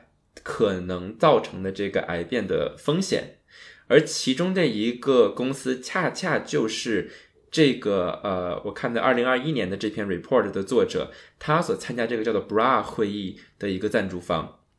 所以在这背后有一个很大的经济链条，因为就像奥吉洛指出的，他说预防疾病是不挣钱的，但是治病是挣钱的。所以说我们再次看到了一个疾病的身体，人的身体，女性的身体处在了这样的一个资本主义制度的裹挟之下。所以说，不论是一个人佩戴义乳还是不佩戴义乳，我们真的要去。了解一个人他为什么去这样做，因为我们看到这三个人他们都是女权主义者，但是他们因为不同的原因、自身的经验，还有所有的和每个人的历史背景的不同，他们选择了不同的对于呃是否佩戴义乳的方式，但是他们背后有着同样的一种抗争精神。所以说我在这里最后引用这个。肯塔基大学的这个 Susan border 的一句话，他说：“Feminist cultural criticism is not a blueprint for the conduct of personal life or political action for that matter, and does not empower or, require individuals to rise above their culture or to become martyrs to feminist ideals. It does not tell us what to do. Its goal is uh, edification and understanding, enhanced consciousness of the power, complexity, and systematic nature of culture.” the interconnected webs of its functioning. It is up to the reader to decide how, when, and where, or whether to put that understanding to further use in the particular, complicated, and ever changing context that is his or her life and no one else's. 所以说，女权主义的文化批评，并不是为了给个人的生活或者行为去提供一个行为的蓝图，也就是告诉你一定要这样做或者是那样做。它更多的是起到一种启迪和理解的作用。我们需要的是增强一种对于我们社会文化的生产背后的权利、它的复杂性以及系统性的意识。那每个人要为自己去选择，我要在什么时候、怎样，以及是否把这样的一种理解放在我的具体的、复杂的以及不断变化的生活的语境当中。当然，听了刚才你的讲述，我们会觉得好像 Audrey Lord 她是一个让人觉得充满力量的感觉，好像就是那个那个那个法国那个油画，就是自由领导人民，就是挥着那个旗往前冲的那种女权主义教母的形象。但是我自己在读她的作品的时候，我会觉得她不仅是一个我们刚才说的这样的一个战士的形象，她更多的是对于每一个女性她都会经历的这种。情感和行动的一种肯定，就是包括我们刚才讲，你刚才讲这个，他对于易乳这个问题那么的激进以及绝对，但是其实他也写了，在面对这个自己失去幼乳这件事情，他的心路历程并不是一开始就是说，哇，这易乳这东西它就是那个啊，压迫女性，然后伤害女性，然后在这样的一个事情，他一开始也是经历了每一个就是会呃。接受这样的一个乳房移除术的女性所经历的心态，她有问过自己，她因为她对于自己啊突然少了一边的胸这个事情，并不是说你少了块肉什么的这种这种，她是你确实是少了一边的胸啊，就是这对于我来说，虽然我没有得过就是乳腺癌，但是对于每个女性来说，你凭空你身上少了一个胸或者两个胸这件事情是非常可怕的。这个问题它不仅是在于一个。外形的一个角度，你你穿衣服了，两边胸不平了，或者说你你这样的一个影响，它更多的是在于你对于自己的这种私人的性生活的体验中，你会看到跟你关系最亲密的那个人，你在这样的一个关系里面的一个体验，他曾经就在这个问题上很困惑，我失去了我一边的乳房，那我跟我的伴侣，当我们坦诚相对的时候，我是以这样的一个身体展现在面前的。我要如何用这样的身体，在我的伴侣面前去坦诚相待？我们当我们在这个呃，可能说有性爱的过程中的时候，当他想要爱抚我的时候，他看到的是这样的一个躯体，他摸到的是这样的一个平坦的、没有乳房的胸部。我的这个性伴侣他会怎么看我？我要去怎么体验这种接下来的人生中去体验这种亲密关系，还有这种性爱的体验？其实他自己也有很长的一个时间在这个问题上的一个自我的困扰，而我相信这个困扰其实不管是你最后可能说，当你从乳房的这个事情里面出来，当你从整个。疾病的阴影里走出来，你回顾你选择怎么对待义乳，每一个女性在面对这个问题的时候，必然会经历的一个疑问，而这个疑问可能对对很多人来说很羞耻，就是你可能当一个人问你为什么要佩戴义乳，为什么可能用这种填充术让你的这个胸。嗯，看起来跟正常人比较像的时候，你可能会选择的回答是：我不想跟其他人看的不一样，我就想自己看上去像个正常的女人。然后，当你提到可能说这样的一种两性生活，或者不管是同性的伴侣还是异性的伴侣，你其实是很难去坦诚你在这种性生活、这种亲密的爱抚过程中，你少了一个胸或者两个胸这个事情的一种。自卑和为难的这种情绪，但是他在这里其实很好的就把这样的一个情绪表达出来了。这是每一个我觉得可能说在经历这种。乳房移除术的女性，她必然会面临的这种困境。当然，你可以觉得，当你跳出这个问题去反思的时候，你觉得这可能是外部世界对于一个女性的规训。你一个女性必须要有两个胸，两个隆起来的胸。如果没有胸，一个女人她就不是一个完整的女人了。你可以认为，就是说这些观念全部都是外在社会对你的一种植入。可是，在当下的那种情绪里面，它就是真真实的存在着。就是我们在外面说的大道理，他说的。再透彻，你说的再有理，你哪怕明白，就是说胸这个事情啊，你说是那平时那种什么，就哪怕外面的大道理，你说的再清楚，这个胸它对你就是一个压迫啊，就是这种这种我们对于胸的这种凝视，对于这种啊女性的形象的一种规范，它本身就是外部世界对于加诸在女性身上的一种压迫。可是真的事到临头了，做不到呀。就是就像我我自己，其实可能说，在好多年前，我发现啊，穿纯棉的，穿纯棉的文胸，它比这个穿嗯这个带钢丝的文胸要舒服，所以我很多年前我就再也不穿这个带钢丝的文胸了。然后我在去年的夏天，我发现哇，贴乳贴比这个穿文胸还要舒服。然后我在这个体验里面，我基本上就是非必要的时候，我基本上尤其是夏天的时候，我可能就只贴乳贴了。但是我在这个问题的时候，我到了最后一步，就是说，为什么我一定要贴乳贴？街上的男性啊，这么这么自信的袒胸露乳，呃，袒露他们那种这种油腻的肥肉，然后和他们这个呃，就让人觉得不堪入目的这个形象的时候，为什么我还要在这里为我的两个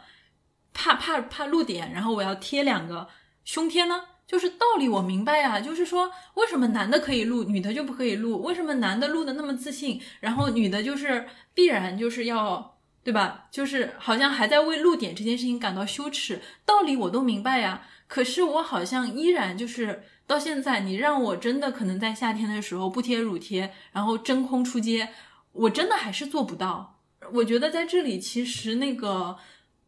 Audrey Lord，他对于这一点的描述，或者说对于这一些情绪化的书写，它真正重要的地方就是在这里。每一个情绪，我们不要用理性去判断情绪的正确或者失败，我们不要用所谓的这种啊正统或者说这样的一种呃正确的观点去评价。当一个女性她在描述自己的情绪，她在描述自己那些絮絮叨叨的这种。啊，感受的时候，它是一种啊歇斯底里，或者说一种啊私人化的自白。我觉得最最重要的部分就是在这里。我们平常有太多太多没有办法说出来，但是每个女性都在体验的那种感受，因为每个人都不说，所以那些感受它变成了一种像孤岛一样的私人化的体验。但是其实它不是私人的，它因为没有被说出来。然后每一个女性都成了一种闭锁在自己的孤独和痛苦里的孤岛。那我觉得就是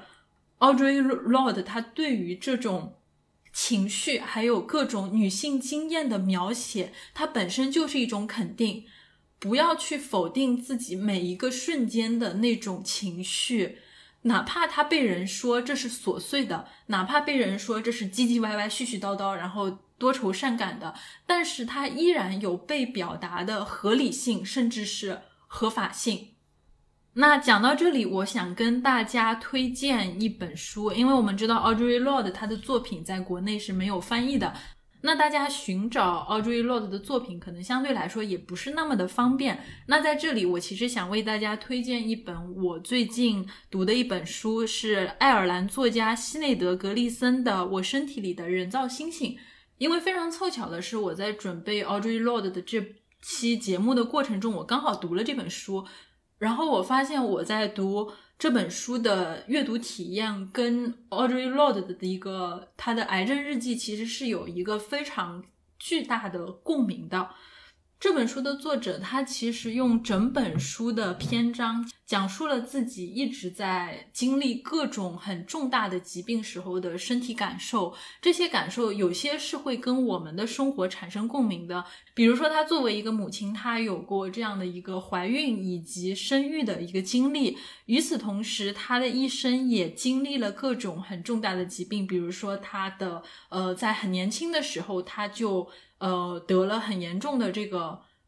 骨头上的一种问题，所以他一辈子可能就是都是一个跛行的状态。而之后他又得了白血病，然后得了各种各样很重大的疾病，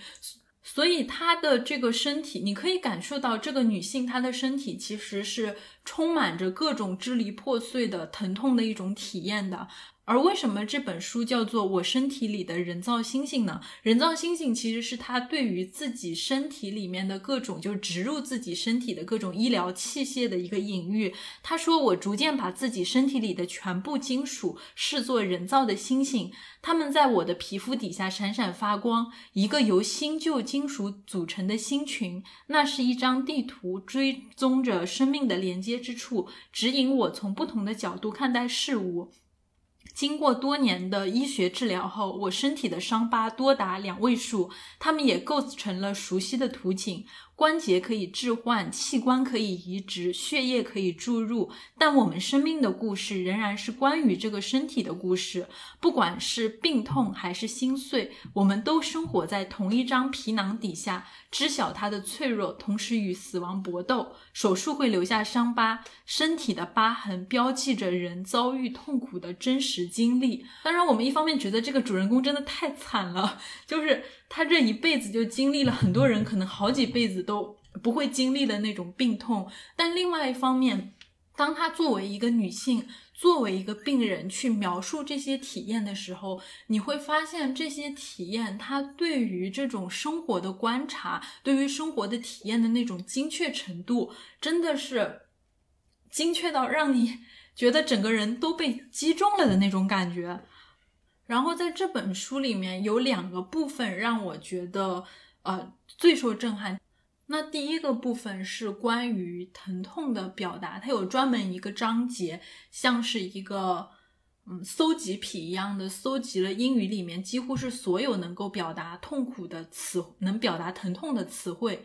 而且和 Audrey Lord 非常像的事情是，他把所有的疼痛都变成了诗歌，就是那个章节，它是由各种各样疼痛的名词和各种各样关于疼痛的他所写的诗歌，以及各种各样女性特有的生活体验所构成的一个篇章。在这个篇章里面，你会为他所描述的各种各样不同层次，就像是。他刚才所描述的像天空中的星群一样的痛而震撼，比如说他有很多这种什么钝痛、酸痛、疼痛、隐痛、坠痛、轻柔的痛、绷紧的痛、刮擦痛、劈裂痛、扩散的痛、辐射的痛、穿透的痛、刺骨的痛、凉痛、冷痛、冷冻般的痛、箍紧的痛、麻木的痛、挤压的痛、拉扯的痛、撕扯的痛。喋喋不休的痛，令人反胃的痛，痛苦的痛，可怕的痛，折磨人的痛。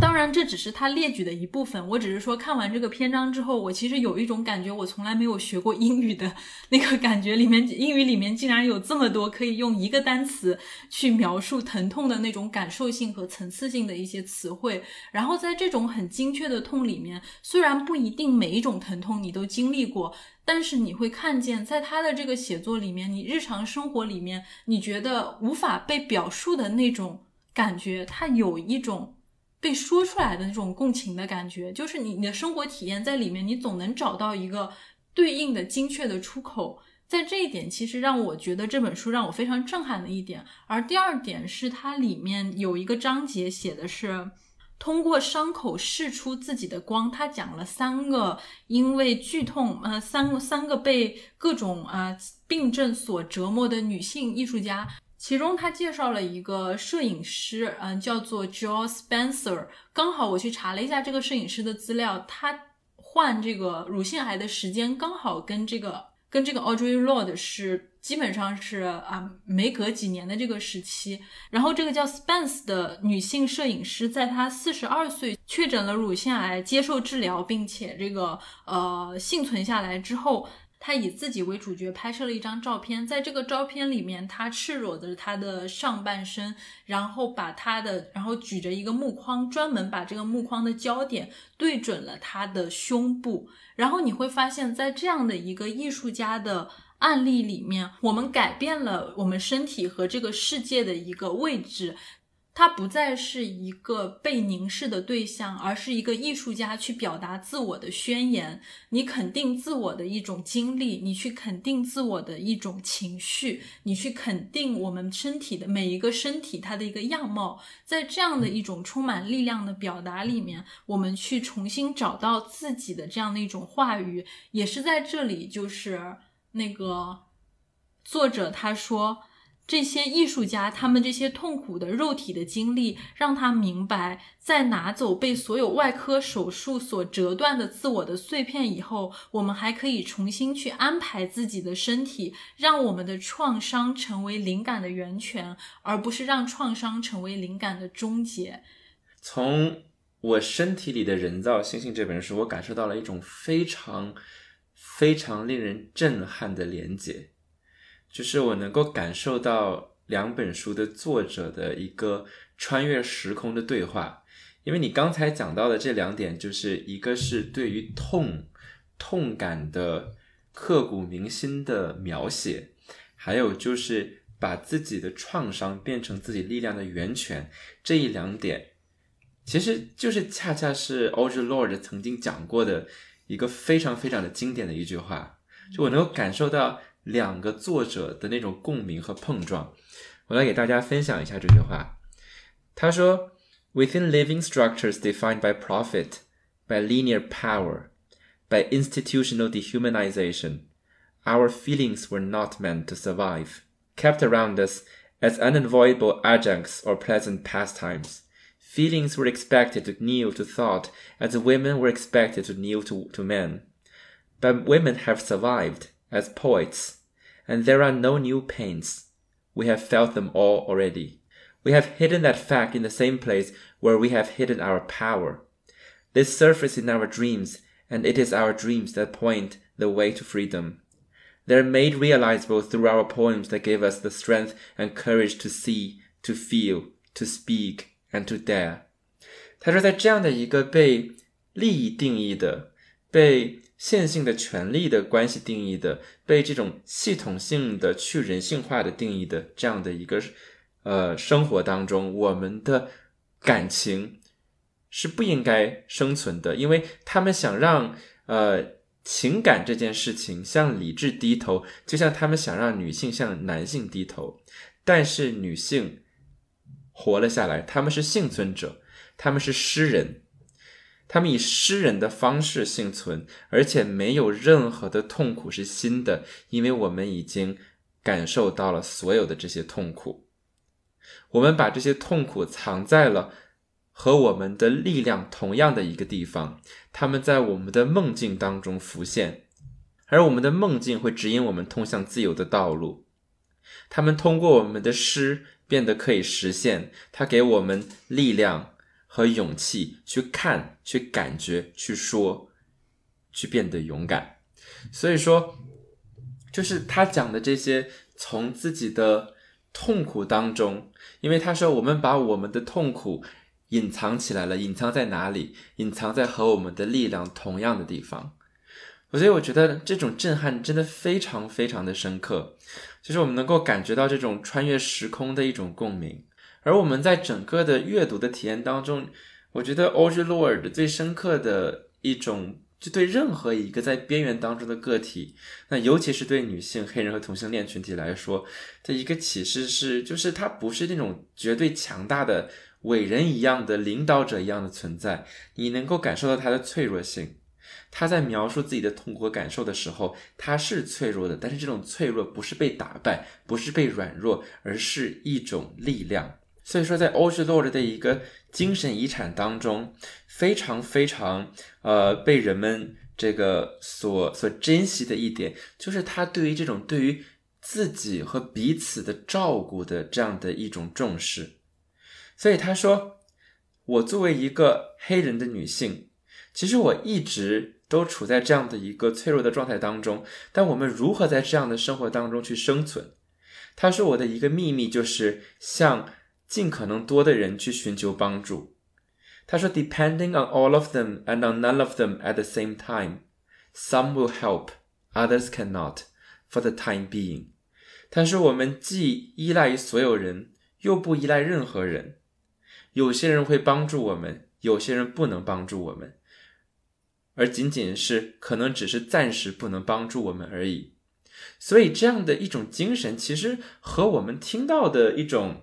非常新自由主义式的这种对自己的健康的这样一种诉说是对立的。为什么这样说？就是 Audre Lorde 这些呃说法其实是在鼓励人们去突破一种呃诞生自美国六十年代的一种就所谓的叫做 wellness industry，就是这种所谓的健康的产业。包括我们今天说啊，每个人你要吃这个维生素片，你要去以顾这个健身的私教，然后你要去怎么样怎么样怎么样，你要去通过消费去解决自己的各种各样的问题，因为在这样的一种精神下，其实自我的照顾变成了一种自私的行为，所以这里边有一个。呃，和我们的文本同时期发生的一个美国的背景，就是说六十年代的时候，美国呃在加州有一个新的大学叫做 Aslan，然后这个就是当时很多的各种各样的呃学科的人，然后可能有的人在我们今天看来比较神道，然后有有的人可能是正经的科学家，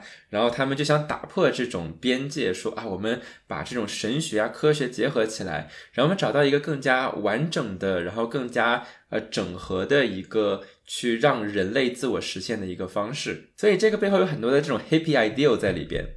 但是因为他们在湾区，所以很快吸引了后来很多兴起的这种程序员、硅谷的人。那硅谷的人在接受这些思想之后，很快就会把它变成了一种商业化的思潮。然后，所以在我们这种新自由主义的背景下，变成了什么呢？变成了一种对于个人的情绪健康的一种病理化。所以说你不开心，你有压力，你有问题，你没有照顾好自己，你没有让你变成那个可能的最好的自己。所以说这是你的问题呀。那你对自我的照顾就变成了一种道德责任，而这种道德责任需要你通过消费来化解。所以你要去报各种各样的瑜伽班、冥想班，你要买各种各样的维生素片，但是。这里边有一个更加深刻的历史背景，我们可能忽视了。一九年的时候，我读到一篇 review，然后是关于疗愈的历史。呃，他从一个心理学的视角去看待人类历史上面的这种疗愈的行为，就是 healing 这个词。所以你会发现在人类的历史上，几乎所有的疗愈行为都是一个集体行为。在这样的集体行为当中，人们通过触摸和仪式来帮助彼此消除痛感。那这种消除痛感的方式，今天被叫做安慰剂效应，呃，但是重要的一点就是，它是一个我们作为一个群居动物，一个通过集体的关爱来实现的行为。所以，Ultra Lord 他在讲述这种对于边缘群体的照顾的时候，他强调的是我们要恢复这样的一种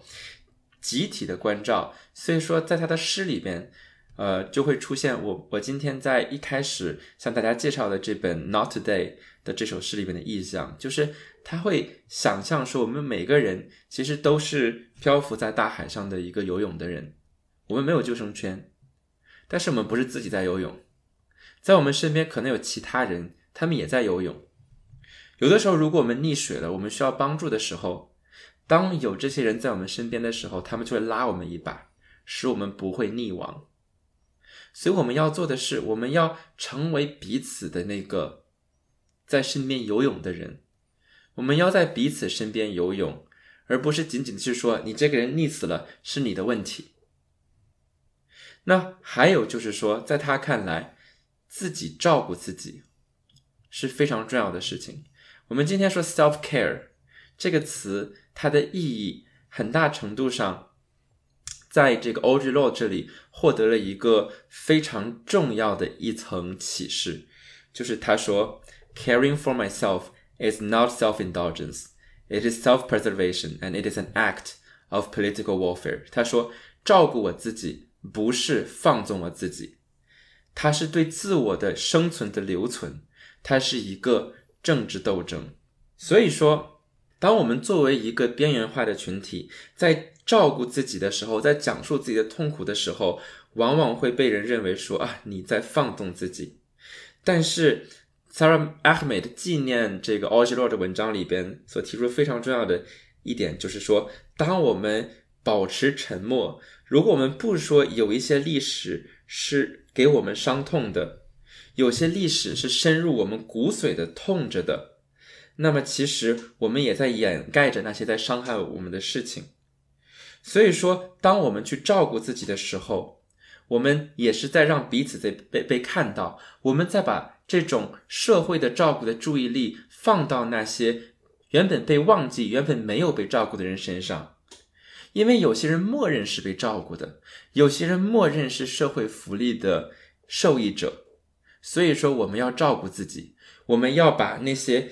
照顾的对象放在那些原本被遗忘的人。所以说，他说，This is why when we have to insist, I matter, we matter, we are transforming what matters. Women's lives matter, Black lives matter, queer lives matter, disabled lives matter. Trans lives matter. The poor, the elderly, the incarcerated matter. 所以节目录到最后的时候，我想说感谢 Audre Lord，就像 Sarah Ahmed 说的那样，Thank you for surviving。我们希望每个人都可以有自己的空间，去在自己的脆弱性当中找到力量。每个人都能发出自己的声音，因为我们会发现，虽然在二零二零年的时候，根据央视的报道。中国有四十一点六万新发的乳腺癌患者，所以也就是说，平均每七十六秒就有一个人确诊乳腺癌。但是，可能这件事情依然没有得到我们作为一个社会、作为一个集体应有的帮助。我想到的是，二零一九年的时候，还是二零二零年的时候，Podcast 上面最受欢迎的一个节目叫做《Dying for Sex》，它讲的是一个主人公 Molly。她在确诊乳腺癌之后，然后她和自己的丈夫离婚，因为她想去探索自己的性，探索自己的身体，还有她如何去度过生命当中最后的一段时光的故事。我很推荐大家去听这个故事。但是这个故事为什么会发生？是因为 Molly 她在刚刚第一次做这个自己的呃乳房检查，她发现一个凸起的时候，医生跟他说：“他说 You are too young to have breast cancer。”他说：“你太年轻了，你不会得乳腺癌的。”但是问题是，那个凸起恰恰就是乳腺癌的肿瘤，所以说他最后不幸的因为乳腺癌去世了。所以说，这种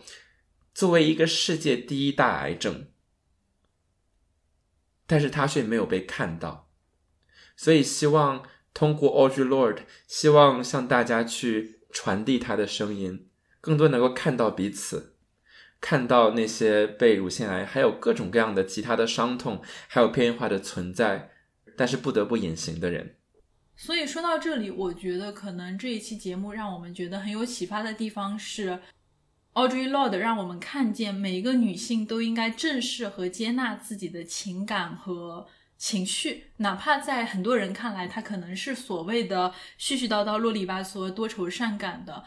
而恰恰是这样的一种看似来自外界的公正的强有力的否定，让女性的情感体验在公共话语的空间里彻底失去了她的声音。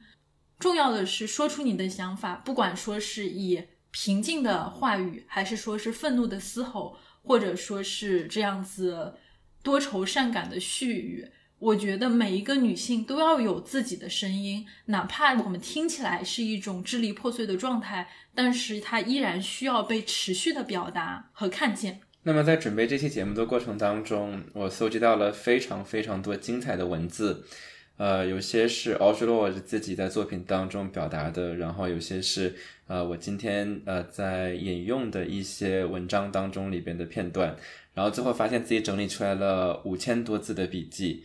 呃，所以说我很想把它们分享给大家，那我会把它上传到我的豆瓣日记上，到时候会把链接放到本期的 show notes 当中，然后呃，感兴趣的朋友们欢迎去阅读。